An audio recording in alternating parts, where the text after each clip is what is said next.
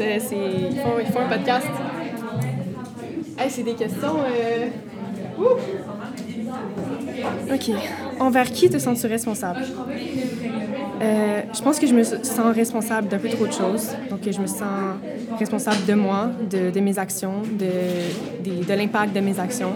Sinon, je me sens responsable pour, euh, pour ma petite sœur. Donc, euh, je, je devrais pas, mais des fois, j'ai l'impression que j'ai mon mot à dire sur qui elle voit.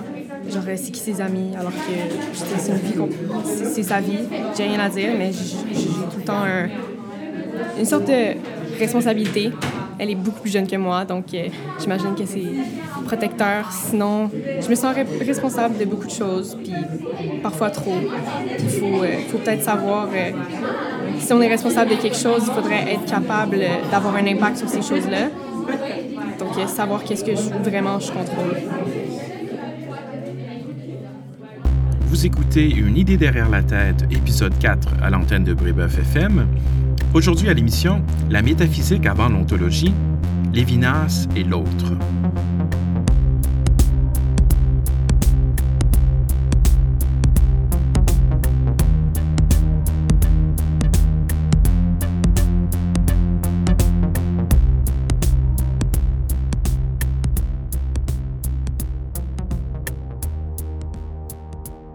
Je suis un homme ridicule. Je suis un homme ridicule. C'est la toute première ligne d'une courte nouvelle ayant pour titre Le rêve d'un homme ridicule, publiée pour la première fois en 1877 par le grand romancier russe Fedor Dostoïevski. Ce n'est pas l'œuvre la plus connue ou la plus citée de Dostoïevski, loin de là, mais à mon sens, c'est une de ses œuvres les plus profondes et surtout les plus complexes. Alors de quoi est-il question dans cette œuvre? C'est l'histoire d'un homme, le narrateur, qui au moment où on le rencontre est au bord du gouffre. Dégoûté de la vie et surtout de lui-même, sa vie n'a plus aucune valeur ni direction. Il sombre donc dans le nihilisme le plus profond qui soit. Il va même jusqu'à dire ceci, il me serait égal qu'il y ait un monde ou qu'il n'y ait rien nulle part. C'est que, nous dit-il, j'ai toujours eu, dès ma naissance, le pressentiment que j'étais ridicule, mais j'ai longtemps refusé, par orgueil, de me l'admettre. Et plus je grandissais, plus j'allais à l'école, à l'université, que je développais mon intellect, plus je prenais conscience de cette terrible vérité, plus elle devenait incontournable. Si bien qu'aujourd'hui, devenu adulte, je dois me rendre à l'évidence, je suis un homme ridicule. Je n'en ai pas juste l'air, précise-t-il, je le suis. Alors, au fond du baril existentiel, notre homme ridicule décide donc d'en finir une bonne fois pour toutes. Il s'est acheté un revolver et depuis deux mois, il le garde déjà chargé dans son tiroir. Mais le jour même où il choisit de passer à l'acte, le jour même où il se décide à tirer la seule conclusion qui selon lui s'impose, un événement imprévu vient tout chambouler. En rentrant chez lui, il contemple le ciel étoilé, et alors qu'il est complètement perdu dans ses noires pensées, il se fait sortir de sa torpeur par une petite fille en détresse qui le saisit par le coude. Voici comment il nous décrit la scène. Je ne sais pas pourquoi, elle criait, d'une voix terrorisée, désespérée, Ma maman, ma maman. Je m'étais déjà tourné vers elle, mais je n'ai pas dit un mot, et je poursuivais mon chemin, mais elle, elle me poursuivait et me tirait par le coude, et, à ce moment-là, sa voix a eu ce son qui signifie le désespoir chez les enfants vraiment terrorisés. Ce son, je le connais. Mais je ne l'ai pas suivi et, au contraire, j'ai eu tout à coup l'idée de la chasser. D'un seul coup, elle a joint ses mains comme pour me supplier et, en sanglotant, en haletant, elle courait toujours à côté de moi et ne me lâchait pas. C'est là que j'ai tapé du pied et que j'ai crié. Elle, elle s'est juste exclamée Monsieur, monsieur. Mais d'un seul coup, elle m'a abandonné et elle a traversé la rue à toute vitesse. L'homme ridicule rentre chez lui, très agacé par ce qui vient de se produire. Et il est agacé surtout parce qu'il a ressenti devant la détresse de la petite fille une émotion sincère. Il a ressenti la terreur qu'elle exprimait. Et cette terreur s'est imposée à lui, nous dit-il, exactement comme à l'époque, quand tout ne m'était pas encore égal dans la vie. La terreur s'est emparée de lui alors qu'il se croyait déjà mort. La terreur lui est tombée dessus et il l'a subi malgré lui, malgré son désespoir. Cette terreur, donc, c'était l'écho lointain d'une ancienne vie où il vivait toujours. Je le cite, Il m'apparaissait clairement que si je suis un homme et pas encore du rien, je vis, et donc je suis capable de souffrir, d'éprouver de la colère ou de la honte pour mes actes. Je vous passe les détails, mais à partir de ce moment-là et jusqu'à la fin du récit, la nouvelle de Dostoïevski prend une tournure fantastique, presque psychédélique. L'homme ridicule se met à rêver et dans son rêve, il hallucine un monde idyllique, un monde paradisiaque peuplé d'êtres parfaits. La mer, les arbres, les oiseaux, les êtres humains sont d'une beauté insoupçonnée, une beauté que nous ne pouvons pas connaître ici-bas. L'homme ridicule a donc dans son rêve une expérience extatique qui lui fait voir un monde divin. Après une très longue description de cette hallucination, la nouvelle se termine lorsque, se réveillant, l'homme ridicule affirme avoir enfin trouvé la vérité. J'irai rejoindre cette fille, j'irai, j'irai. Quel est le sens de cette épiphanie? Quelle grande vérité l'homme ridicule a-t-il enfin trouvé dans la terreur de la petite fille anonyme? Si on voulait interpréter la conversion de l'homme ridicule à l'aide de la pensée d'Emmanuel Lévinas, il faudrait dire ceci. La petite fille a rappelé l'homme ridicule à lui-même parce qu'elle l'a rappelé à sa responsabilité la plus fondamentale, la plus première, celle qui fait de nous, êtres humains, des êtres proprement humains, à savoir la responsabilité que nous avons devant l'autre. Pour Lévinas, si nous sommes autre chose que de simples choses, si nous ne sommes pas rien et si tout ne nous est pas égal, c'est surtout parce que lorsque l'autre nous fait face, nous sommes forcés d'entendre son appel. Que nous le voulions ou non, que nous y répondions ou non, le visage de l'autre nous renvoie à nous-mêmes parce qu'il exige de nous, encore et toujours, une réponse. Je cite l'évidence à ce propos, Dès lors qu'autrui me regarde, j'en suis responsable sans même avoir à prendre de responsabilité à son égard, sa responsabilité m'incombe. De la même manière, donc, l'homme ridicule est sorti de sa torpeur nihiliste parce que l'autre a fait irruption dans son flux de conscience, a interrompu son désespoir en lui rappelant que malgré tout, quelque chose en lui vivait toujours. Et même si l'homme ridicule n'a pas répondu sur le coup à l'autre, son appel l'a suivi sans qu'il puisse y échapper. Alors, dans l'échange qui suit, Gabriel et moi allons chercher à comprendre comment, selon Emmanuel Lévinas, le visage de l'autre exige de nous une réponse, et surtout, pourquoi nous ne pourrons jamais lui offrir une réponse définitive? Alors aujourd'hui, Gabriel, on s'attaque à un gros morceau, hein, euh, la pensée euh, d'Emmanuel Lévinas. C'est une pensée qui est euh, à la fois complexe et euh, exigeante. Et les textes de Lévinas sont reconnus pour être difficiles d'accès. Alors, commençons par le, commencement. Euh, première question pour toi, Gabriel. Si tu te trouvais dans un ascenseur avec quelqu'un et tu devais lui expliquer le projet philosophique de Lévinas en 30 secondes, euh, par où commencerais-tu? Méchant défi, mais on va, on va essayer. je résumerai la pensée de Lévinas en commençant par dire quel est son projet, quel est l'objet finalement euh, qu'il vise par sa philosophie, par son écriture. Et je pense ne pas me tromper en disant que le but de l'évidence, c'est d'essayer d'expliquer ce qu'est la normativité. Puis là, on peut peut-être juste définir dès le départ ce que ça veut dire, ça. Hein, la normativité, c'est le rapport qu'on a d'obligation, finalement, euh, envers d'autres, envers un autre, par exemple. En tout cas, c'est un sentiment de devoir agir en vue de quelque chose. Et Lévinas essaie d'expliquer comment ça se fait qu'on a ce sentiment-là d'obligation envers d'autres individus. Puis essaie d'expliquer aussi comment ce sentiment d'obligation est constitutif véritablement de ce que nous sommes euh, en tant qu'être humain. Donc si j'avais vraiment à le résumer à sa plus simple expression, c'est ce que je dirais, je pense. Alors, avec ce que tu viens de nous dire, euh, ça donne l'impression que le projet philosophique de Lévinas est d'abord et surtout un projet éthique, Pourtant, le titre de notre épisode, c'est euh, La métaphysique avant l'ontologie. Donc, peut-être qu'on peut commencer aussi précisant les liens euh, qui unissent métaphysique, ontologie et éthique chez Lévinas. Oui. Ouais, c'est super important, puis c'est pas si facile euh, à, définir rapidement, mais on va prendre le temps de le faire quand même. Hein. Juste définir d'abord ce que c'est que l'ontologie. Hein, l'ontologie, c'est le discours rationnel qui s'intéresse à l'être. Donc, l'étude de ce qui est, ou l'étude de, du fait d'être même, en fait. Hein. Qu'est-ce que ça veut dire exister? Qu'est-ce que ça veut dire être? Donc, voilà ce qu'est l'ontologie. Puis la plupart du temps, donc si on va voir des penseurs euh, à travers l'histoire des idées, ce qu'on observe, c'est que l'ontologie euh, est en fait une métaphysique. C'est-à-dire qu'on essaie de définir ce qui est à travers euh, des choses qui, certes, peuvent être naturelles, mais des fois aussi qui dépassent même la nature, qui sont au-delà de la nature, hein, la métaphysis, donc après finalement la nature.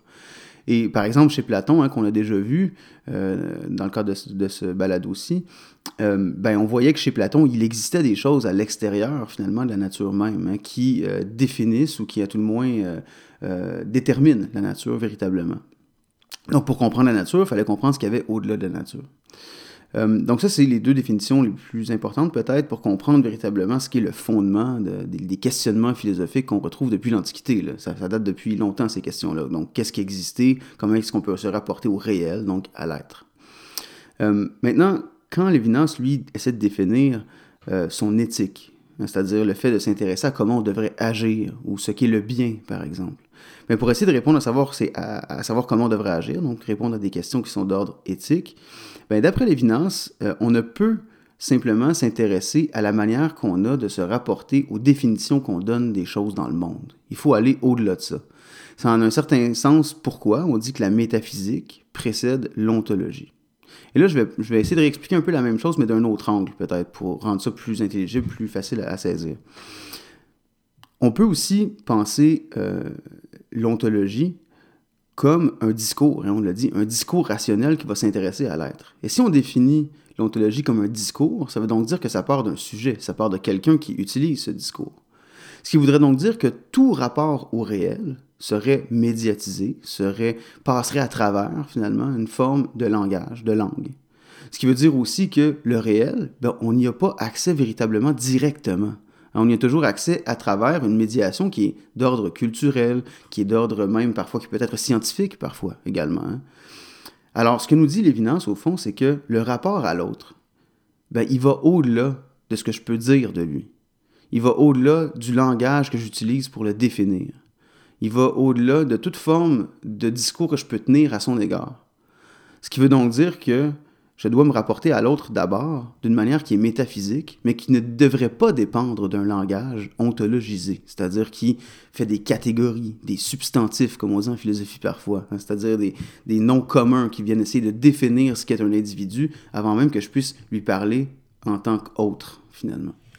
Alors, si je comprends bien, l'autre me renvoie une forme de métaphysique dans la mesure où il y aurait quelque chose dans l'autre ou chez l'autre qui reste indicible, qui reste euh, irréductible, que je ne peux jamais tout à fait saisir. C'est en ce sens-là qu'il faut le comprendre? Oui, tout à fait, tout à fait. Puis on pourrait même dire que non seulement ce que tu dis est vrai, c'est-à-dire qu'effectivement, il y a quelque chose d'insaisissable toujours chez l'autre, euh, par la langue, par la culture, par le regard même. Hein. Il y a quelque chose qui, demeure toujours étranger finalement chez l'autre. Euh, c'est pourquoi il utilise d'ailleurs le concept technique d'autre avec un grand A. Hein. Il l'écrit toujours avec une majuscule euh, ou presque. À moins qu'il parle des autres, auquel cas ça serait une minuscule qu'il va utiliser. Mais s'il parle de l'autre, s'il parle vraiment donc de l'altérité, du fait que l'autre est complètement étranger à moi, d'une manière complètement radicale par ailleurs. Et ben ça, ce que ça veut dire aussi, c'est que ben, le rapport à l'autre est toujours métaphysique, c'est-à-dire qu'il est sous finalement toutes les catégories euh, que je peux utiliser pour le définir. Et même, je veux dire encore d'une manière encore plus radicale, on peut dire le fait que je sois capable de décrire le réel avec une langue, ben, ce fait-là même dépend d'une relation à l'autre toujours. Parce qu'après tout, la langue, je ne l'ai pas inventée. Elle dépend toujours finalement d'un rapport à l'altérité. Donc pour Lévinas, euh, l'éthique est donc une métaphysique. Et elle est en même temps donc aussi une philosophie première, c'est-à-dire qu'elle est le fondement à partir duquel toutes les choses deviennent possibles sur le plan épistémologique, c'est-à-dire sur le plan du rapport à la connaissance, par exemple. Toute forme de connaissance, en définitive, dépend toujours d'un rapport à l'autre, d'abord. Et donc, comme tu viens de le mentionner, effectivement, on considère souvent que Lévinas est un des derniers philosophes contemporains avoir voulu fonder une philosophie première. Et on comprend bien avec ce que tu viens de dire que cette philosophie première repose d'abord et surtout sur une métaphysique et que cette métaphysique est intimement liée ensuite à un projet euh, éthique. Alors, tu viens de le dire également, l'autre échappe toujours à mes efforts visant à le saisir, mais encore euh, plus concrètement, qui est cet autre? Euh, Est-ce que les objets inanimés sont des autres pour moi? Est-ce que les animaux, par exemple, sont aussi des autres? Qui est cet autre ou qu'est-ce que cet autre? Ouais, c'est une question qui est assez... Euh, ça peut sembler banal en quelque part, hein, de se demander c'est qui l'autre? mais c'est pas du tout banal dans le cadre de, de la pensée lévinassienne, parce que comme on vient de le dire, hein, euh, si cette métaphysique du rapport à l'autre, c'est la philosophie première, c'est-à-dire c'est vraiment le fondement à partir duquel on peut tout construire par la suite, ou à partir duquel on n'a pas le choix de tout construire par la suite, ben là, après ça, il faut savoir exactement c'est quoi cette relation première-là. Hein. c'est-à-dire, elle se rapporte à quel type, finalement, d'autres. C'est vrai qu'on pourrait dire que les objets inanimés, par exemple, sont autres que moi. Certainement en un sens euh, très euh, banal, presque en un sens très quotidien. C'est vrai. C'est-à-dire que les objets sont clairement, euh, on le sent par nos perceptions, sont étrangers finalement à notre nature. Ils sont différents, ils sont à l'extérieur de nous. Euh, ce sont des totalités, hein, c'est-à-dire ce sont des objets fermés en quelque sorte. Et moi, je peux avoir un rapport à ces, objets-là. Mais ces objets-là ne sont pas autres au sens de ce qu'entend Lévinas, c'est-à-dire de l'autre avec un grand A. Euh, parce qu'au fond, ce sont des objets, certes, qui sont extérieurs à moi, mais que je peux totaliser, justement, que je suis capable de comprendre, hein, c'est-à-dire de prendre en moi. Je peux les prendre par les perceptions, je peux les analyser par la raison, je peux donc faire toutes sortes de choses à leur égard qui me permettent de vraiment les saisir par l'esprit. Et c'est précisément ce qui n'est pas possible de faire avec l'autre euh, duquel il parle, c'est-à-dire un autre qui est humain d'abord et avant tout, mais humain pas au sens de l'espèce humaine nécessairement. Bien sûr, on peut le décrire comme ça parce qu'avec la langue, on n'a pas le choix d'utiliser des concepts comme ça pour parler de l'autre à qui je m'adresse ou l'autre qui, s'adresse à moi aussi. Mais ça, ce moment-là, la définition de l'autre comme un être humain, est déjà second par rapport finalement à la relation première qui est vraiment l'altérité dont il parle. Donc déjà, vous voyez, on, se rend compte assez rapidement que c'est assez abstrait comme définition de l'autre. Hein. Et là, après ça, on peut se demander effectivement, bon, si les objets ne sont pas autres au sens de Lévinas, est-ce que, comme tu l'as dit, les animaux peuvent l'être? Euh, Et ça, c'est une question avec laquelle Lévinas a eu beaucoup plus de difficultés, hein, en fait. Euh, parce que on lui a posé la question de son vivant et lui-même ne savait pas trop comment l'apprendre. C'est-à-dire, il, remarquait par exemple que le rapport avec un chien qu'il avait, euh, parce qu'il faut savoir que Lévinas hein, a été dans des camps de travail pendant la Deuxième Guerre mondiale et il a écrit un texte euh, fascinant d'ailleurs euh, où il décrit le rapport que lui et d'autres de ses comparses dans ce camp avaient avec un chien qu'il appelait le dernier cancien c'est-à-dire un, animal qui était le seul à les reconnaître comme des humains, finalement. Et donc, lui reconnaissait aussi cette altérité chez l'animal, en quelque sorte, qu'il voyait aussi chez d'autres humains. Mais en même temps, après ça, il se demandait, mais dans le cas d'un reptile, par exemple, est-ce que je peux dire réellement que le reptile a un visage au sens de l'être humain? Est-ce que je peux dire que j'ai un rapport à l'autre de la même manière avec un reptile qu'avec un chien ou qu'avec un humain? Est-ce que c'est le même type de rapport? Et il ne s'autorisait pas vraiment, finalement, à donner une réponse définitive par rapport à ça. Et d'ailleurs, ben, ça, ça a été un, pan euh, de l'exploration qui, euh, philosophique qui a suivi finalement euh, la mort de Lévinas. C'est-à-dire que dans les années 90, 2000, 2010, on a des philosophes de l'environnement ou de la nature qui se sont beaucoup intéressés à la nature de ce point de vue-là. C'est-à-dire comment est-ce qu'on peut définir l'animal non pas comme une catégorie unifiée, mais d'essayer d'aller voir un rapport à l'animalité finalement qui, qui, qui, ne relève pas uniquement de la saisie comme d'un objet, hein, lorsqu'on parle des animaux. On ne peut pas juste trouver les animaux comme des objets, il faut aussi s'intéresser à eux finalement comme des êtres à part entière. Mais Lévinas n'était pas capable, avec ces catégories, de vraiment euh, se prononcer finalement sur le, le rapport qu'on pouvait avoir à l'altérité animale. Alors, tu as employé un terme important, je pense, qui mériterait d'être, d'être défini euh, davantage, totaliser. Hein. Ouais. Euh, l'autre, euh, je ne peux jamais tout à fait le totaliser, quand bien même j'aurais une tendance presque spontanée, naturelle, à vouloir effectivement totaliser mm-hmm. l'autre. Alors, ça signifie, ça signifie quoi exactement, totaliser l'autre? Pourquoi est-ce que c'est une tendance, disons, tendance lourde chez l'être humain que de vouloir totaliser l'autre? Puis pourquoi est-ce que ces efforts-là de totaliser l'autre sont voués à l'échec? Selon mm Ouais, c'est une très bonne question. Il faut, savoir aussi que une des œuvres principales de Lévinas s'intitule précisément Totalité et infini, essai sur l'extériorité. C'est-à-dire qu'il s'intéresse vraiment à ce processus de totalisation. Et comme on vient de le dire, hein, Lévinas a connu les camps, euh, les camps de, pas de concentration. Sa famille, oui, mais pas lui. Euh, et donc, ce que ça veut dire, c'est qu'en fait, hein, le concept même de totalité, pour lui, n'était pas seulement abstrait, alors que ça peut sembler très abstrait pour nous. Euh, lui, il, a aussi vécu l'idée de totalisation. C'est-à-dire l'idée, par exemple, qu'un être peut être complètement euh, enfermé dans une catégorie qu'on lui attribue de l'extérieur. C'est ça qu'il entend, en fait, par totalisation. Hein, c'est-à-dire la totalité, c'est un, c'est une catégorie fermée qui sert à complètement encadrer, complètement clôturer l'être de quelqu'un, de manière à ce qu'il ne puisse plus finalement euh, être autrement que, la manière avec laquelle on a de le décrire. Et c'est ce qu'il veut éviter. Il veut essayer de, de montrer que le rapport à l'autre euh, n'est jamais clôturé dès le départ, qu'il n'est jamais totalité dès le départ, qu'il est toujours ouvert finalement sur une possible réponse de l'autre. Si je pose une question à quelqu'un, par exemple, ben l'autre, euh, devra me répondre. il peut décider de ne pas le faire, ceci dit. Il peut décider de m'ignorer, il peut décider de me jeter un regard et de s'en aller. Il peut faire tout ça. Mais si il peut faire ça, c'est sur la base d'abord d'un rapport qui en était un, euh, certes de communication, mais au-delà de ça, même un rapport finalement de responsabilité, c'est-à-dire de capacité qu'on a de répondre à l'autre. Donc là, ici, dans le fond, la responsabilité, hein, l'habilité qu'on a de répondre, euh, et le fondement sur la base euh, duquel il est possible ensuite de totaliser les membres de cette relation duel qu'on a évoquée. donc, je pose une question à quelqu'un. Cette question euh, demande une réponse de l'autre, oblige l'autre à répondre, obligation qu'il peut refuser, mais qui ne disparaît pas si effectivement il la refuse. Ce qui veut donc dire que la responsabilité est toujours présente sous la totalité que je peux faire de l'autre.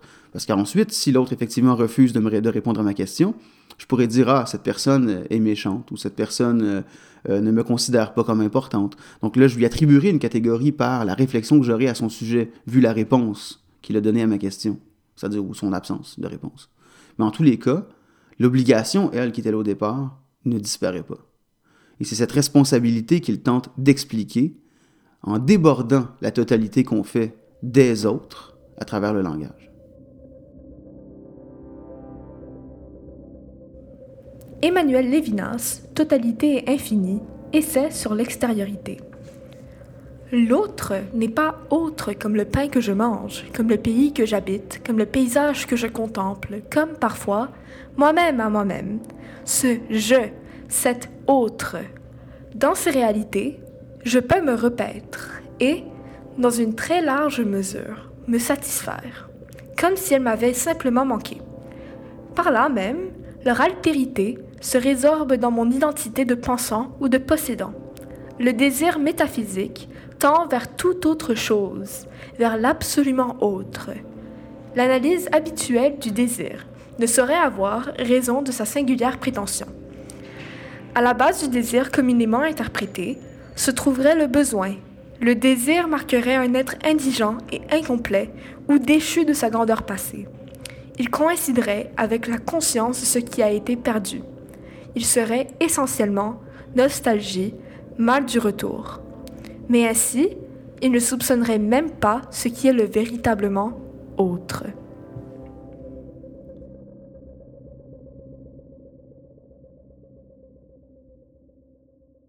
On comprend bien maintenant que cette relation à l'autre, elle est décisive, elle est fondamentale selon euh, Lévinas.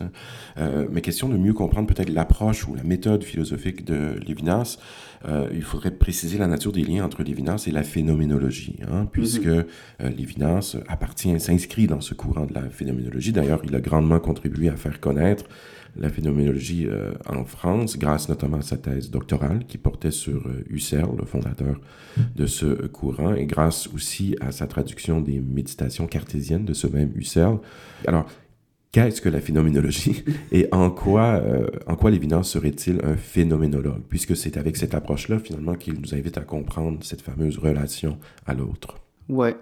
c'est vraiment pas une question facile, c'est là de définir la phénoménologie, puis ça peut sembler un peu étrange que ce soit une question difficile, parce qu'après tout, euh, plusieurs penseurs se disent phénoménologues, en particulier au 20e siècle.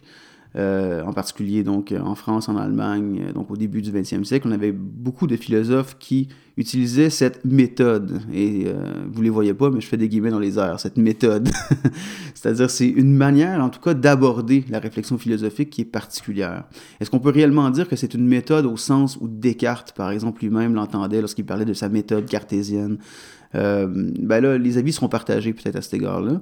Mais si on en parle comme d'une méthode ou d'une approche particulière de la philosophie, c'est que euh, pour comprendre ce qu'est la phénoménologie, il faut aussi comprendre peut-être ce qu'était euh, la philosophie avant qu'elle arrive. Hein. c'est-à-dire que la philosophie, l'épistémologie en particulier, c'est-à-dire le rapport à la connaissance ou la question de savoir comment on peut connaître le réel, pendant longtemps, euh, était un peu bloqué dans cette, euh, dans cette dichotomie, c'est-à-dire dans cette binarité entre deux options. D'une part, soit on était un sujet qui abordait des objets, et il y avait donc cette dualité qui était présente, et il fallait donc soit complètement effacer le sujet pour comprendre l'objet qu'on rencontrait, ou encore, ben, il fallait prendre acte du fait que tout rapport à l'objet était médiatisé par le sujet, et donc que tout, dans le fond, que tout rapport à l'objet était d'abord subjectif.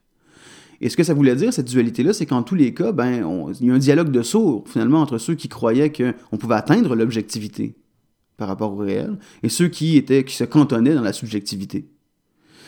Euh, et là, ben, finalement, avec les phénoménologues, arrive une, nouvelle, peut-être une nouvelle avenue. En tout cas, c'est ce qu'on souhaitait pour la phénoménologie, c'est-à-dire l'idée d'après laquelle on n'a peut-être pas accès aux objets eux-mêmes, mais, mais ça, c'est peut-être pas une question qui est si intéressante que ça, savoir ce qu'est le réel indépendamment de nous. Ce qui est intéressant, c'est de savoir justement quels phénomènes nous apparaissent et comment on peut les comprendre, ces phénomènes. Et les phénoménologues donc, vont cesser de s'intéresser, par exemple, euh, à l'idée de l'ontologie au sens de la tradition grecque, par exemple. Ils vont cesser de s'intéresser aux êtres indépendamment, finalement, des sujets. Plutôt, ils vont mettre cette, euh, cette question de l'être, cette question de, de l'être fondamental, ils vont la mettre entre, euh, entre parenthèses, on peut dire, à ce qu'on appelait l'époquer, en quelque sorte, c'est-à-dire l'idée de, de, de, se désintéresser de cette question pour un instant, de manière à plutôt s'intéresser à l'apparaître des choses, au phénomène, à la phénoménalité des choses, donc à comment les choses se rapportent à nous. Et donc, on cesse de s'intéresser dans cette méthode aux choses de manière indépendante des humains, on s'intéresse plutôt aux choses avec les humains. C'est-à-dire toujours donc dans la relation même du rapport du sujet aux objets. C'est-à-dire que la relation elle-même est ce qui prime, avant même qu'on soit capable de définir les objets indépendamment de cette relation.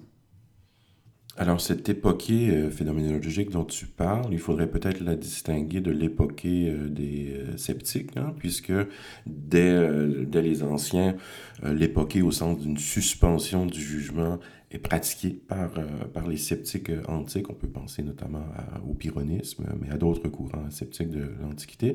Alors, est-ce qu'il s'agit de la même chose ici? Est-ce que c'est une suspension du jugement chez Lévinas et les phénoménologues? Ben, en un sens, oui. Hein, c'est pas pour rien qu'on utilise le même concept. Effectivement, il y a euh, suspension de, l'assentiment, comme on disait chez les sceptiques, c'est-à-dire l'idée de, devoir accepter, effectivement, euh, d'affirmer des choses au sujet du réel. Donc, il y a une forme de suspension du jugement, comme tu le dis. Euh, mais peut-être la différence avec les sceptiques, c'est que les sceptiques ne croyaient pas qu'on puisse se prononcer sur quoi que ce soit, finalement, de manière certaine au sujet du réel. C'est pour ça qu'on les appelait les sceptiques, d'ailleurs. Euh, alors qu'avec les phénoménologues, on dit ben, peut-être qu'on ne peut pas se prononcer sur l'être en tant qu'être, sur le fait qu'il y a des choses à proprement parler indépendamment de nous, mais ça ne nous empêche pas pour autant de parler de notre rapport aux choses et de ce qui, de ce de ce qui cause ce rapport finalement chez nous. C'est-à-dire on est capable d'essayer d'expliquer, de décrire la réalité telle qu'elle nous apparaît, et telle qu'elle nous apparaît par exemple en commun, dans des contextes particuliers. Donc là, la philosophie devient aussi narration d'un vécu. Et c'est ce qui devient le plus important au début du 20e siècle, beaucoup en Allemagne et en France. Cette méthode de description des perceptions, par exemple, chez Merleau-Ponty, euh, aussi de la liberté, par exemple, chez Sartre et Beauvoir, euh, aussi, évidemment, chez Lévinas, de l'altérité, c'est-à-dire du rapport à l'autre. Et c'est en ce sens-là qu'on peut dire que Lévinas est phénoménologue, c'est-à-dire qu'il essaie d'expliquer comme on l'a dit tantôt, la normativité, donc le rapport d'obligation, de responsabilité à l'autre. Et il essaie de le faire en décrivant de la manière euh, la plus profonde, de la plus sensée possible, cette émergence de la responsabilité chez un sujet, mais qui est toujours second par rapport à un autre qui le précède. En fait, je crois, et c'est, dans mes convictions, je crois que je crois qu'on vit pour les autres et par les autres aussi. Je pense que la, la vie, c'est, de rendre service à son prochain, c'est d'aider les autres, de, d'aider sa communauté, de s'entraider. Je pense que c'est ce qui fait que l'humanité est ce qu'elle est, que nous sommes une communauté. Nous, les humains, nous sommes une, gros, une grande communauté, une grande famille d'êtres qui sont qui sommes interreliés. Et aucune personne ne vit dans le vide. Aucune personne ne naît de rien. Tout le monde, tout le monde vient de quelque part et s'en va quelque part et quelque part, entouré de personnes, de la société avec laquelle nous devons euh, constamment interagir. Donc pour revenir à la question, est-ce que la vie peut avoir un sens? S'il est vécu de manière purement égoïste? Je crois que non. Parce que je pense que la vie, le sens de la vie, c'est de la vivre pour les autres. C'est de faire ce qu'on peut pour améliorer la vie, la vie des autres, pour aider les gens autour de nous. Et c'est justement, selon moi, le sens de la vie. Alors, je comprends bien en quoi la, rencontre avec l'autre qui fait l'objet de ces analyses phénoménologiques chez euh, Lévinas, cette rencontre avec l'autre, elle est, elle est décisive, elle est fondamentale, on ne peut pas y échapper. Euh, ce que je comprends peut-être moins bien, et tu pourrais nous, nous, expliquer la chose, en quoi cette rencontre avec l'autre euh, est-elle nécessairement morale, c'est-à-dire le visage de l'autre, hein, puisque mon rapport à l'autre passe souvent par à mon expérience du, visage de cet autre. Donc, en quoi le visage de l'autre me renvoie-t-il nécessairement euh, à mes responsabilités morales? Euh, pourquoi cette rencontre-là, donc, est-elle éminemment, euh, nécessairement morale? Et surtout, pourquoi, selon l'évidence, est-ce que je ne peux pas me soustraire, finalement, à cette injonction morale qui m'est faite à travers le visage d'autrui? Ouais, on a tendance à penser hein, en éthique, par exemple. Il y a même, un, on peut dire, un précepte, méta, un précepte méta-éthique qui dit que euh, ben, à l'impossible, nul n'est tenu. Hein. C'est-à-dire, si on ne peut pas agir dans une situation de dilemme moral, par exemple, on ne peut pas sauver quelqu'un. Imaginons euh, euh, une femme qui, qui, par exemple, doit tenir un enfant sur le bord d'une falaise pour qu'il évite de tomber. Hein. Elle doit essayer de le remonter, mais elle est incapable d'y arriver dû à un manque de force, par exemple de force physique. Donc on peut, tout à fait imaginer cette situation et imaginons ensuite que l'enfant tombe parce que la mère n'a pas été capable de le sauver. Est-ce qu'on la tiendrait moralement responsable, par exemple, d'une telle situation? Ben, la plupart d'entre nous diraient non, c'est-à-dire elle ne pouvait faire autrement. À l'impossible, elle n'était pas tenue. Elle ne pouvait faire mieux qu'est-ce qu'elle a fait. L'évidence dirait, et d'une manière tragique, qu'en fait, cette responsabilité n'a pas disparu du fait de l'incapacité de quelqu'un de remplir sa responsabilité.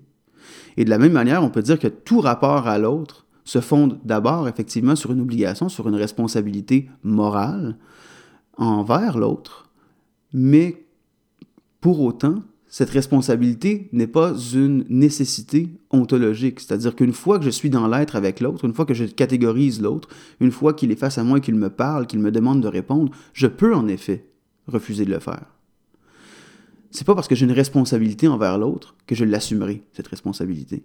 Et c'est ça le tragique, en fait, de la, normativité, le tragique de l'éthique, on peut dire.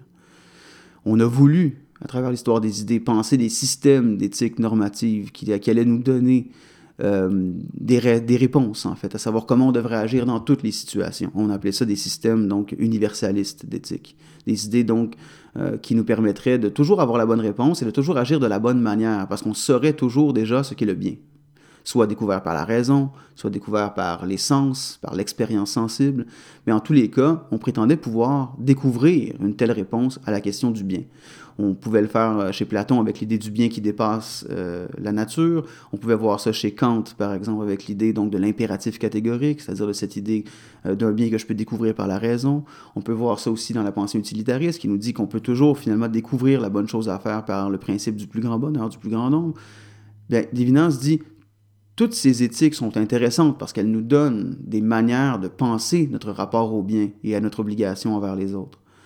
Mais on ne peut pas se leurrer à croire que cette normativité qui nous vient du visage de l'autre va nécessairement toujours nous donner effectivement la bonne réponse.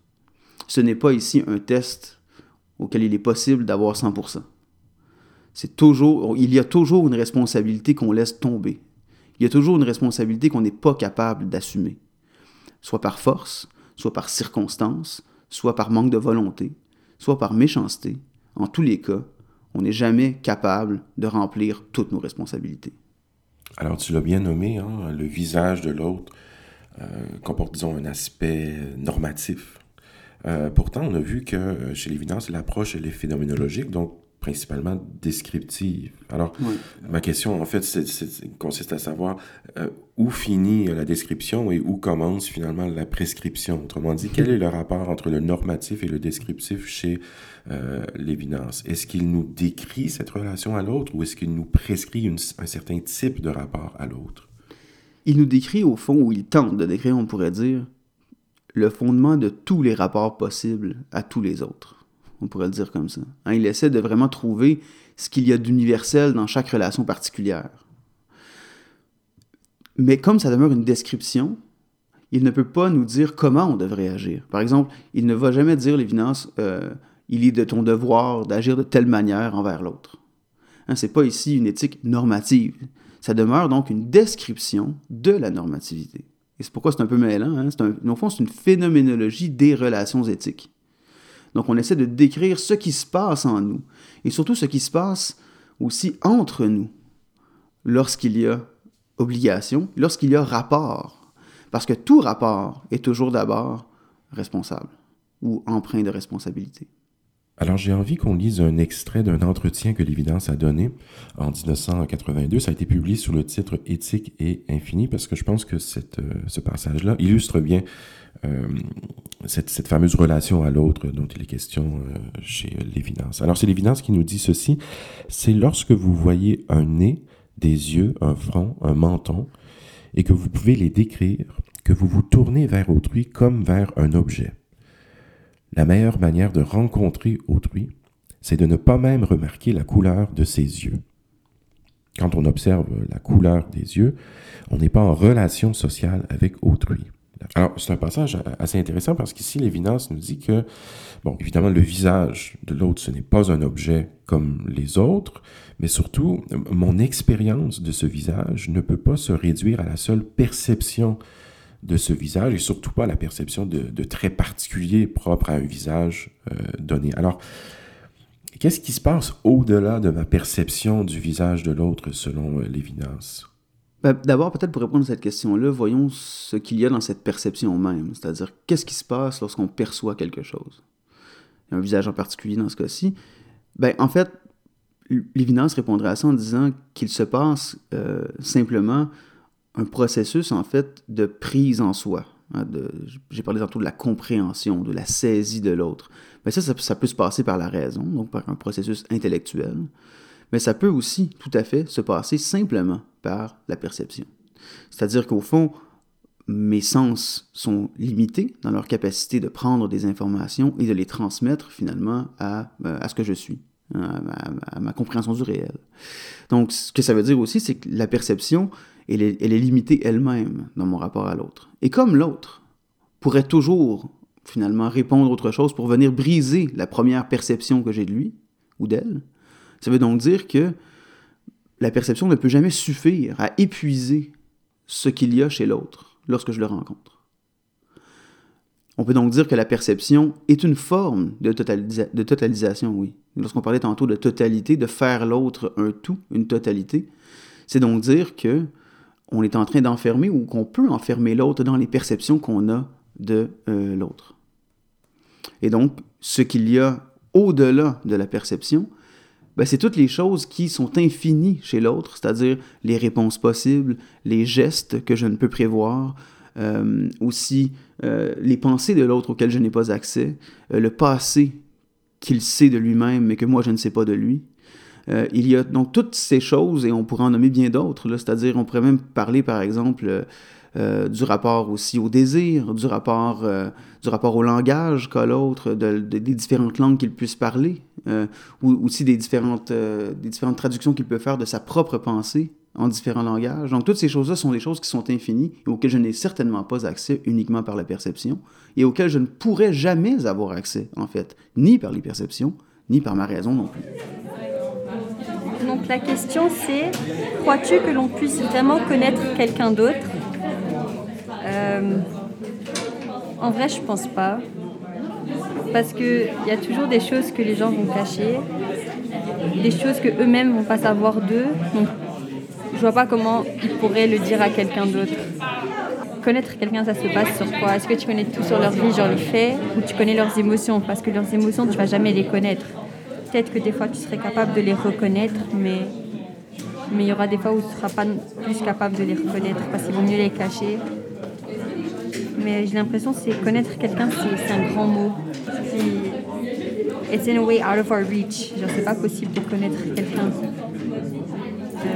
tu te familiarises avec quelqu'un, tu, tu connais des petits trucs sur eux, mais leur entièreté, je pense pas. Donc c'est ça. Alors, Lévinas nous met en garde évidemment contre euh, les tendances totalisantes euh, de la pensée, puis en particulier, il nous met en garde contre une conception trop totalisante de l'histoire. Hein. Euh, lorsqu'on envisage l'histoire comme un processus tout englobant qui se passe euh, au-delà de la tête des individus et qui reste donc parfaitement euh, indifférent au sort de ces individus, on a affaire donc à une compréhension totalisante de l'histoire. L'histoire devient un tout qui avale finalement les individus. Évidemment, on retrouve une certaine conception de la sorte chez Hegel euh, Hegel pour qui effectivement le, particulier est trop petit en face de l'universel et donc l'histoire finalement écrase en quelque sorte les, les, individus, individus qui doivent se sacrifier finalement sur l'autel de, de l'histoire universelle. Et plus exactement, euh, chez Hegel, la guerre participe de cet effort de totalisation hein, euh, dans la mesure où la guerre permet de retisser les liens euh, qui ont tendance à se dissoudre les liens entre les individus qui ont tendance à se dissoudre en temps de paix. Et donc la guerre sert finalement à, euh, corriger la désagrégation sociale euh, qui, s'opère lorsque, en temps de paix, les individus s'isolent les uns des autres et deviennent des espèces d'égaux euh, atomisés. Alors, tu l'as mentionné, Lévinas a eu une expérience vécue directe des deux guerres mondiales et c'est l'une des nombreuses raisons pour lesquelles euh, il va s'opposer, bien évidemment, à cette apologie hegelienne de euh, la guerre. Alors, question assez générale, mais comment Lévinas nous invite-t-il contre Hegel à comprendre la guerre, euh, lui qui en a eu une expérience on ne peut plus directe? Ouais, c'est une grande question, celle-là, vraiment, du rapport de Lévinas à la guerre. Hein. C'est-à-dire que, comme on l'a dit, c'est une, expérience qui, est vécue de l'intérieur. mais faut voir qu'on a eu tendance, peut-être, dans, les, dans les, analyses de ce que disait Lévinas concernant la guerre, de voir quelque chose d'un peu euh, presque angélique, hein, c'est-à-dire ah, Lévinas, le rapport à l'autre, le visage, le bien né dans la relation à l'autre, la responsabilité est toujours présente. Ça peut sembler presque euh, un peu, euh, finalement, c'est ça, angélique ou un peu bon enfant, fleur bleue. mais Lévinas, évidemment, n'est pas dupe. Hein. Euh, il commence d'ailleurs son livre, euh, sa, première grande œuvre, Totalité infinie, en disant euh, la question la plus importante est peut-être de savoir si nous ne sommes pas dupes de la morale. Hein. C'est-à-dire, est-ce qu'on ne se fait pas duper par l'idée qu'il y aurait un bien qu'on pourrait, par exemple, atteindre dans nos actions, dans nos rapports aux autres, malgré l'existence de la guerre?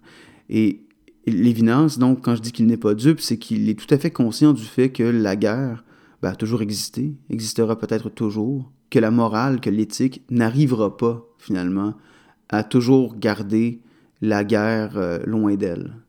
Il dit même que la guerre, c'est le moment euh, où en fait les éthiques, les morales, n'ont plus droit de citer. C'est-à-dire, au fond, elles perdent leur sens. Ça devient ridicule d'être kantien dans un camp de la mort. Hein. C'est-à-dire, ça devient presque vulgaire, en fait, de poser la question du bien alors que notre propre intérêt égoïste est à ce point, euh, est à ce point bafoué qu'on doit tout faire pour essayer de survivre. Donc l'évidence n'est pas dupe de la morale, ça c'est clair. Euh, toutefois, si effectivement il s'oppose à cette euh, compréhension de ce qu'est la guerre comme, comme nécessaire, par exemple, c'est que un peu comme, hein, comme le dit Hegel, tu l'as bien noté, mais aussi comme aurait pu le dire, par exemple, euh, les réalistes politiques comme Thomas Hobbes, par exemple, pour qui hein, les relations humaines sont d'abord empreintes d'une forme de violence, hein, c'est-à-dire qu'il y a donc une nécessité d'un égoïsme qui doit s'exprimer pour satisfaire des intérêts nécessaires à la survie des individus. Donc ça, ça se trouve dans les réalismes politiques qu'on voit chez Hobbes, chez Machiavel, donc chez d'autres penseurs politiques qui reconnaissent la violence comme fondatrice finalement des relations humaines. Eh ben, on voit ça, au fond, chez, ces réalistes, on voit ça chez Hegel, on voit donc qu'il y a certains penseurs pour lesquels le fondement même des relations humaines est d'abord, euh, humaines, pardon, est d'abord violente. Euh, pour Lévinas, on a dit que ce n'était pas le cas, hein, que le fondement des relations humaines, c'est d'abord une ouverture à l'autre. Et Lévinas pose la question de savoir qui a raison. Est-ce que c'est lui ou est-ce que c'est plutôt tous ces autres philosophes qui s'intéressent à la nature humaine d'un point de vue euh, point de vue intéressé, d'un point de vue égoïste, d'un point de vue, du point de vue de la violence nécessaire parfois. Et Lévinas dit, au fond, que les réalistes politiques, ben, ils ont raison. Ils ont raison de montrer que la violence est toujours présente, en quelque sorte. Mais elle ne l'est pas nécessairement de la manière qu'ils le croient, dit Lévinas. Par exemple, dans la relation que j'ai mentionnée tantôt, imaginons que moi, ben, j'en fais une autre version cette fois. Donc, imaginons que je rentre euh, dans ma classe, moi, professeur de philosophie au collège Jean de Brébeuf, je rentre dans ma classe et je vois au fond de la pièce euh, une jeune femme en train de pleurer. Et là, ben, face à cette situation, il n'y a personne d'autre que moi. Je suis donc responsable. Hein, je suis face à cette personne qui pleure. Je sais que quelque chose ne va pas. Je peux choisir. Je peux faire deux choses. Je peux faire semblant que je ne l'ai pas vu, puis je me fous le camp. Je peux faire ça. Mais est-ce que pour autant ma responsabilité cessera d'être présente? Non, dirait Lévinas. Simplement, j'aurais refusé de l'assumer. Ça, on l'a déjà mentionné. Hein, c'est cette situation donc de responsabilité toujours là, toujours déjà là dans le rapport à l'autre. Maintenant aussi, lorsque je rentre dans cette classe, qu'est-ce qui se produit cette fois chez moi, hein, du point de vue de ma psychologie, on pourrait dire? Qu'est-ce qui se produit dans mon flux de conscience? dans le rapport que j'ai à tout le reste de ce qui m'entoure. Mais il y a, dirait Lévinas, il y a fracture, il y a rupture de mon flux de conscience, il y a introduction de l'autre, de cette responsabilité, en moi, qui tentait pourtant simplement de vaquer à mes occupations, qui tentait pourtant, par exemple, d'aller préparer mon cours, d'ouvrir l'ordinateur, d'ouvrir ma présentation PowerPoint ou je ne sais trop, hein, d'écrire le, plan de la séance au tableau. Je m'apprêtais simplement à faire ça, mais non. Ce qui est arrivé, en fait, c'est que j'ai été interrompu dans ce que j'étais. J'étais interrompu dans ma saisie euh, du réel, individuel, hein, par l'autre. Et c'est ça qui a provoqué cette responsabilité. Là, on peut, on peut sembler s'éloigner de la guerre, hein, mais au fond, cette violence qui est nécessaire dans la guerre, cette violence qui est parfois qui permet une forme de cohésion sociale entre certains groupes, pour les réalistes politiques ou pour Hegel, mais tout ça, ça devient possible, effectivement, sur la base du fait a certaines responsabilités qui doivent être assumées et d'autres qui peuvent être refusées plus facilement. Et ça crée donc des groupes qui vont éventuellement, dans l'histoire, se faire la guerre. Mais ce qu'on reconnaît quand même là-dedans, ce qu'on doit reconnaître du point de vue de l'évidence, c'est que bien que cette violence soit effectivement partie prenante des relations humaines, qu'elle fasse partie vraiment de manière euh, intégrale des relations humaines, elle ne le fait toujours d'abord que sur la base d'une responsabilité qui est assumée ou qui est refusée. Et au fond, ce que ça veut dire, d'une manière plus profonde encore peut-être, c'est que la responsabilité éthique telle que la décrit Lévinas est vécue très souvent par chacun d'entre nous comme une forme de trauma, comme une forme d'interruption de ce que nous sommes, comme une, comme une forme de demande qui ne sera jamais réellement remplie de notre part. Et c'est peut-être, dirait Lévinas, une des raisons qui explique pourquoi L'autre est le seul que je puisse vouloir tuer, dira Lévinas. C'est-à-dire cette idée que l'autre me demande toujours trop. J'ai beau tout lui donner, il pourrait me demander encore de l'aider. Donc cette responsabilité qui ne s'épuise jamais, c'est pourquoi elle est infinie. C'est pourquoi il parle d'abord de totalité et de l'infini de l'autre côté, qui est cette ouverture à l'autre, mais qui est tellement demandante qu'elle devient un poids parfois trop lourd à porter. On conviendra aisément qu'il importe, du plus haut point, de savoir si l'on n'est pas dupe de la morale. La lucidité, ouverture de l'esprit sur le vrai, ne consiste-t-elle pas à entrevoir la possibilité permanente de la guerre? L'état de guerre suspend la morale. Il dépouille les institutions et les obligations éternelles de leur éternité. Et, dès lors, annule, dans le provisoire, les inconditionnels impératifs. Il projette d'avance son ombre sur les actes des hommes. La guerre ne se range pas seulement, la plus grande, parmi les épreuves dont vit la morale. Elle la rend dérisoire. L'art de prévoir et de gagner par tous les moyens la guerre, la politique, s'impose dès lors comme l'exercice même de la raison. La politique s'oppose à la morale comme la philosophie à la naïveté.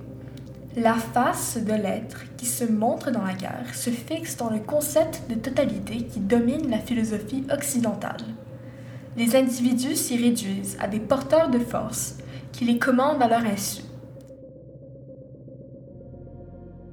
Alors l'autre fait irruption dans mon flux de conscience l'interrompt euh, carrément. Je trouve ça très intéressant comme idée. Je trouve ça d'autant plus intéressant quand on contraste cette idée-là avec la conception cartésienne du sujet, parce qu'on sait que depuis Descartes, donc depuis finalement le début de la modernité en, philosophie, euh, le sujet est d'abord pensé comme étant seul avec lui-même. Hein. Le cogito cartésien n'est pas en lien avec d'autres euh, cogitos, il est seul au monde en quelque sorte.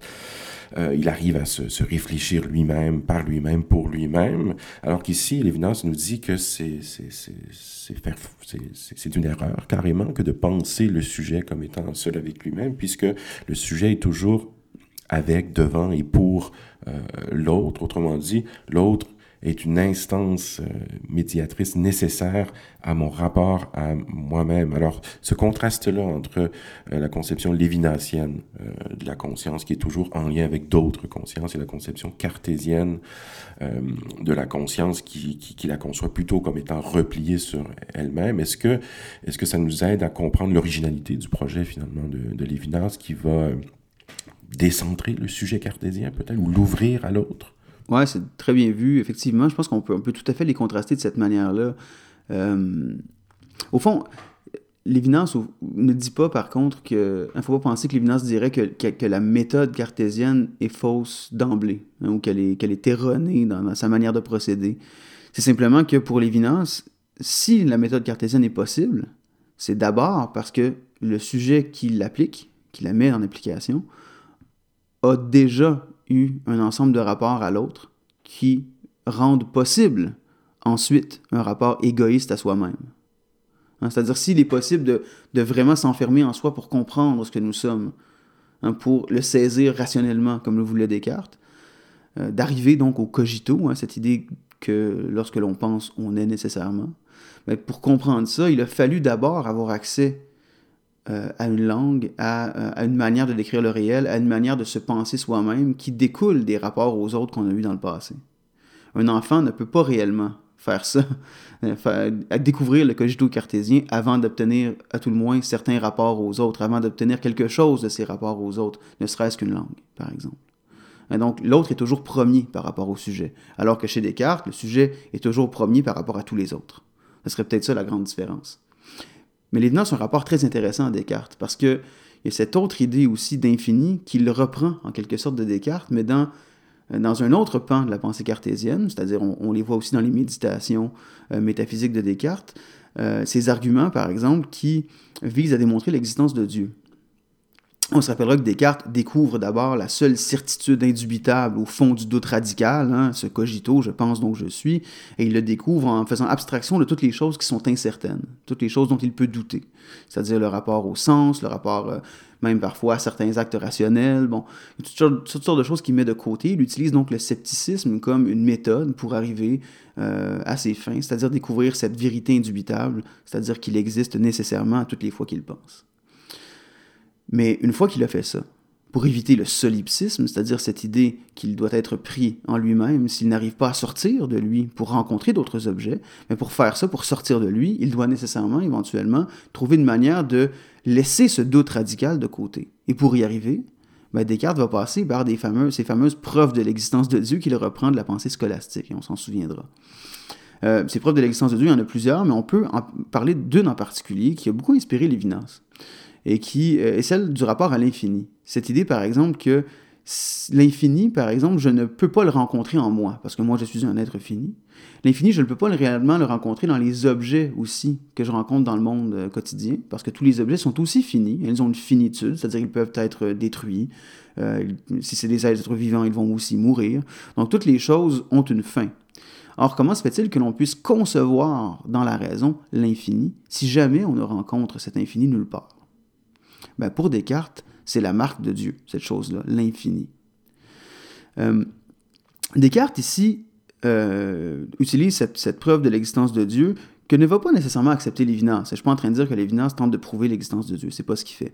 Par contre, il remarque qu'il y a cette idée d'infini qui dépasse toutes les totalisations que je peux faire, tous les rapports que je peux avoir, finalement, euh, de finitude à toutes les choses que je rencontre dans le monde.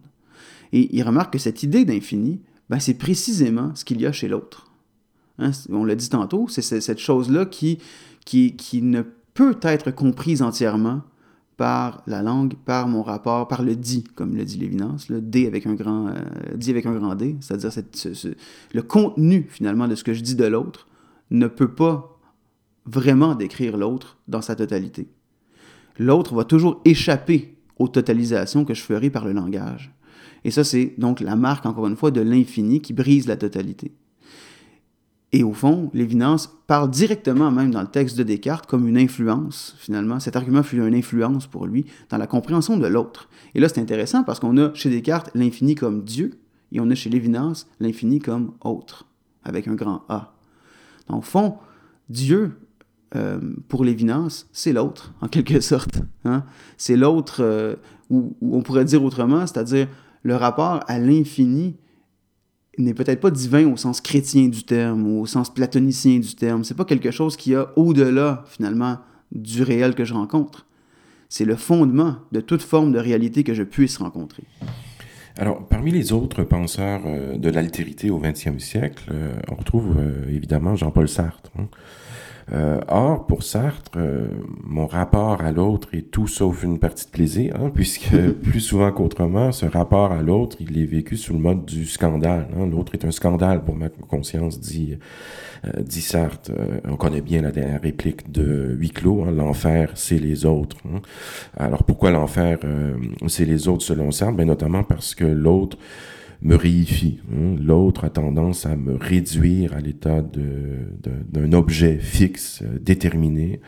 Euh, et c'est la raison pour laquelle mon, mon être regardé, dit Sartre, pose obstacle à ma liberté. Hein. Une espèce de lutte entre moi qui cherche à affirmer ma liberté, à m'engager dans ma liberté, et euh, le regard de l'autre qui, au contraire, pose obstacle à cet exercice-là, euh, dans la mesure où le regard de l'autre me réifie. Alors, chez Lévinas, maintenant, est-ce que le rapport de l'autre est, infernal? Est-ce qu'il est scandaleux comme, euh, comme chez Sartre? D'un certain point de vue, on peut dire que tout à fait, hein, que, que c'est le cas, que, que l'autre peut être un enfer pour moi, que le regard de l'autre peut absolument euh, me réifier, c'est-à-dire me rendre chose plutôt qu'individu. Euh, qu'il peut donc me totaliser. Et c'est d'ailleurs euh, ce qu'on disait de, ce que pensait Lévinas, hein, de la totalisation, de cette idée donc que à la fois la perception et le langage, ça fait de notre rapport aux autres une possibilité de violence. C'est un peu ce qu'on veut dire ici. Mais là où Lévinas et Sartre ne seraient pas d'accord, c'est que ben, pour Lévinas, la liberté que j'ai dépend aussi de l'autre. Que toute forme finalement de rapport sensé au monde dépend aussi de l'autre. Donc de limiter ou de réduire le rapport à l'autre à un enfer ou à une violence, c'est retomber dans le jeu des réalistes politiques, c'est retomber dans le jeu de la guerre qui est nécessaire, qui est inévitable, qui est même une bonne chose, au détriment des individus parfois. Donc pour Lévinas, bien qu'il n'y ait pas, on voit, hein, de, normativité, c'est-à-dire d'injonction à agir d'une certaine manière en vertu du bien, il y a reconnaissance tout de même chez Lévinas du fait que le rapport à l'autre est au cœur de ce qui peut être guerrier, violent, et de ce qui peut être en même temps toujours déjà responsabilité, obligation, rapport au bien. Et donc, c'est cette, euh, cette unilatéralité qu'on voit chez, Lévinas, chez, chez Sartre dans la description du rapport à l'autre que Lévinas refuserait finalement. Une autre chose qui est à considérer et qui est particulièrement importante pour, euh, Lévinas, euh, dans la description qu'il fait des relations éthiques et aussi euh, de l'émergence de la liberté individuelle, hein, c'est le fait que le rapport à l'autre, bien qu'il puisse être un, un trauma, comme on l'a dit, il est aussi ce qui me rend moi-même, c'est-à-dire il est aussi ce qui me rend individu. Qu'est-ce qu'on veut dire par là? ben, c'est que l'évidence va décrire à certains moments la responsabilité éthique comme un principe d'individuation. C'est-à-dire ce qui fait que je suis moi-même et que je ne peux pas être interchangeable, que je ne peux pas être remplacé par un autre. Il va dire à certains moments, moi, je peux remplacer n'importe qui, mais personne ne peut me remplacer moi. C'est-à-dire qu'au fond, lorsque je rentre dans la classe, comme tantôt, que je vois cette jeune femme en train de pleurer dans le fond, je pourrais toujours aller chercher de l'aide pour que quelqu'un d'autre prenne ma place, en un certain sens. Mais la responsabilité qui m'a incombée, elle n'est pas disparue. Et si je l'assume directement, ça fera de moi quelqu'un qui aura une importance particulière aux yeux de la personne que j'aiderai. Et donc, si je me, ce que ça veut dire aussi, c'est que si quelqu'un se substitue à toutes mes responsabilités, je deviens néant pour tous le seul sens que je peux donner à ma vie passe par le rapport que j'ai aux autres. Et ça passe donc par une assomption réelle des conditions qui permettent l'obligation et la satisfaction, l'assomption donc des, des, obligations que j'ai envers l'autre qui me regarde et qui me demande de l'aider à tout moment. Les retrouvailles de soi et de soi se manquent. L'intériorité ne serait pas rigoureusement intérieure. Je est un autre. L'identité elle-même n'est-elle pas en échec? Le sens serait à chercher dans un monde qui ne porte pas de traces humaines et qui ne fausse pas l'identité des significations. Dans un monde pur de toute idéologie. Dans un épisode précédent, euh, il a été question de la conception platonicienne de la mort, hein, telle que présentée notamment dans le Phédon. Et on a vu que dans le, le Phédon, on nous présente un Socrate qui est parfaitement serein devant la perspective de sa propre disparition. Euh, il s'est convaincu à force de raisonnement que la mort ne devrait susciter aucune émotion négative. Pourquoi? Parce que la mort représente euh, une bénédiction, en fait, pour celui qui a bien soigné son âme, et c'est le cas, évidemment, de, de Socrate. Or, euh, selon Lévinas, on peut lire autrement euh, le Phédon, puisque à côté de Socrate, littéralement aux côtés de, Socrate, euh, il y a d'autres personnages secondaires, Apollodore, par exemple, et les femmes aussi dans le dialogue. et ces personnages secondaires font face, eux, à la mort de l'autre. Hein. Socrate fait face à la possibilité de sa propre disparition, alors que ces personnages secondaires font face à la mort de l'autre. Et surtout, ces personnages secondaires ne semble pas vouloir ou même pouvoir adhérer à la position, disons, hyper rationnelle qui est celle de, Socrate, parce qu'il se laisse aller à l'émotion. Hein. Alors, pourquoi l'évidence s'intéresse-t-il à ces personnages secondaires? Qu'est-ce que ces personnages secondaires ont à nous dire? Euh, ouais, ben, ces personnages secondaires, ils ont, euh, ils ont beaucoup à nous dire pour l'évidence, précisément parce qu'ils réagissent, euh, comme tu l'as évoqué, à la mort de l'autre, à la mort de, celui euh, qui leur fait face. Au fond, Socrate peut intellectualiser autant qu'il le voudra sa propre mort, mais les autres sont dans un rapport qui, certes, peut être intellectuel aussi, hein, c'est-à-dire qu'ils peuvent comprendre les arguments de Socrate, euh, arguments en vertu desquels il y aurait quelque chose de bien qui l'attend probablement après sa mort, euh, que bref, finalement, il n'a rien à craindre parce qu'il n'a mené une vie euh, en accord avec des principes qui étaient bien, qui étaient justes. Donc, ils peuvent intellectualiser tout ça. Mais la différence entre Socrate et ceux qui observent sa mort, c'est que Socrate est celui qui vit sa propre mort, alors que les autres entrevoient le seul rapport à la mort qui est possible pour eux. C'est-à-dire qu'on ne sera jamais capable de vivre sa propre mort, et ça même Épicure nous l'avait rappelé, n'est-ce pas? Et ce que ça veut dire, c'est que donc, ça sera dans l'affectivité que ça va se manifester, la mort de l'autre. Les émotions vont jaillir. Socrate veut les nier, mais Apollodore et les femmes les vivent. Et leur rapport à l'autre est donc premier par rapport même à l'intellectualisme qu'on peut évoquer pour justifier ce scandale apparent qui est, la propre, qui est, sa propre mort ou qui est la mort d'un autre. Euh, ce que ça veut dire au fond, c'est que, encore une fois, la raison, c'est-à-dire la capacité de saisir le réel, devient deuxième.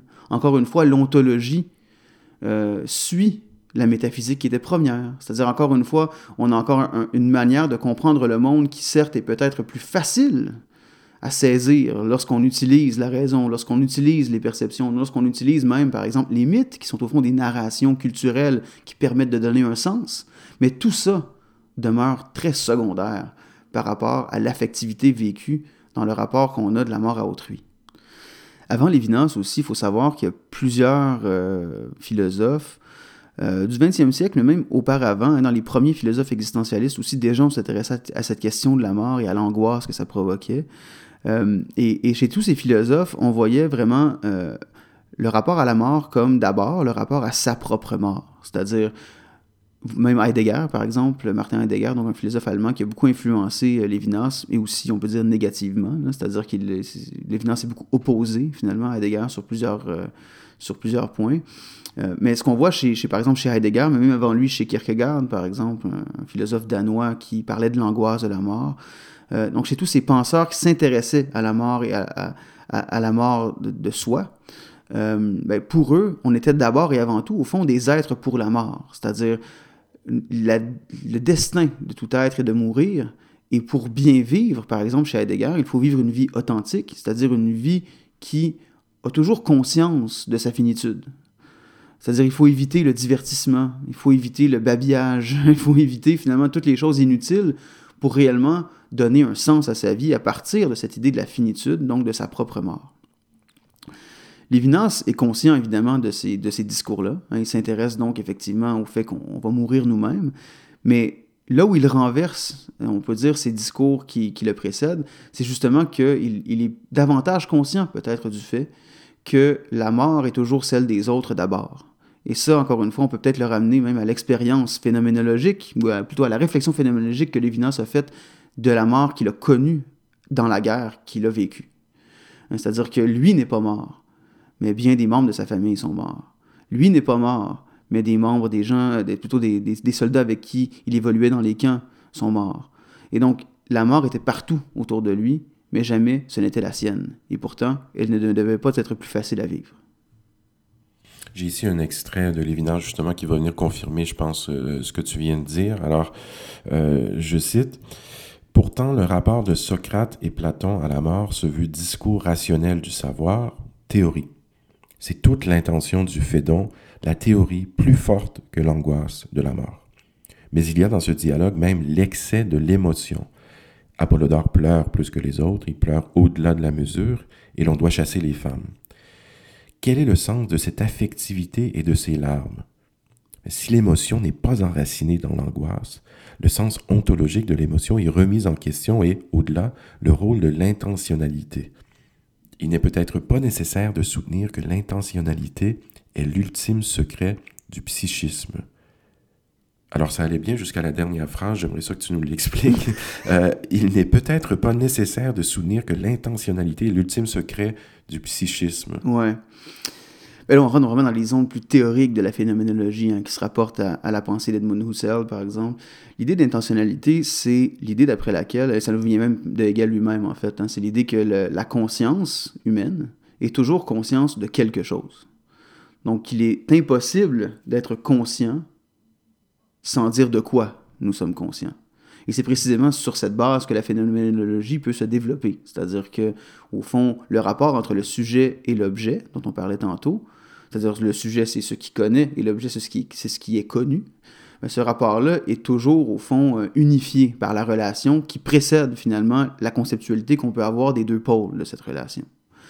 Et on a toujours pensé dans la phénoménologie que l'intentionnalité était le degré zéro, en quelque sorte, hein, de la connaissance. C'est-à-dire que la connaissance dépend toujours d'un rapport de conscience, d'une conscience à quelque chose. Ça peut être une conscience de soi, une conscience des autres, une conscience des objets, mais en tout cas, il y a toujours quelque chose qui est connu par la conscience. Sinon, ben, il n'y a pas de conscience du tout, finalement. L'évidence, lui, ce qu'il dit, c'est que, hein, je, répète la phrase, là, il n'est peut-être pas nécessaire de soutenir que l'intentionnalité est l'ultime secret du psychisme. Ça voudrait dire que peut-être qu'il est possible maintenant, ou en tout cas, c'est ce que l'évidence veut faire, il est peut-être possible de penser un rapport à des objets qui ne passent pas par l'intentionnalité. C'est-à-dire qu'il y aurait ici finalement un rapport, par exemple, à la mort de l'autre, qui n'est pas un rapport à un objet, puisque jamais je ne rencontre la mort. Et c'est ensuite donc cette question, cette incertitude, cet inconnu, cette, euh, ben, ce néant, finalement, en face duquel on se trouve, qui est peut-être source de cette angoisse, source de cette émotion. Ou encore, dit-il, c'est peut-être l'inverse, c'est-à-dire, est-ce que finalement l'émotion elle-même est première face à toute possibilité que j'ai ensuite de la catégoriser, de la saisir par des mots comme angoisse, par des mots comme euh, affectivité, ou même par les larmes, ou par les gestes eux-mêmes. Ou autre manière de dire la même chose, peut-être que la réceptivité ou la passivité est plus constitutive encore de mon rapport au réel que cette fameuse euh, intentionnalité. Tout à fait. Et c'est très important ce que tu viens de dire parce que Lévinance lui-même va décrire la relation à l'autre comme une passivité plus passive que toute passivité. Alors, parmi les questions qu'on a proposées à nos étudiants, nos étudiantes dans le cadre de notre Vox Pop, on a notamment voulu savoir s'ils croyaient que l'on puisse vraiment connaître quelqu'un d'autre. Alors, peut-être pour euh, conclure cet épisode, si on avait pu rencontrer Emmanuel Lévinas dans les corridors euh, de notre collège et qu'on avait pu euh, lui poser cette question, comment aurait-il répondu à cette question? Il aurait, dû, il aurait répondu, je crois, de la manière la plus simple, c'est-à-dire euh, non.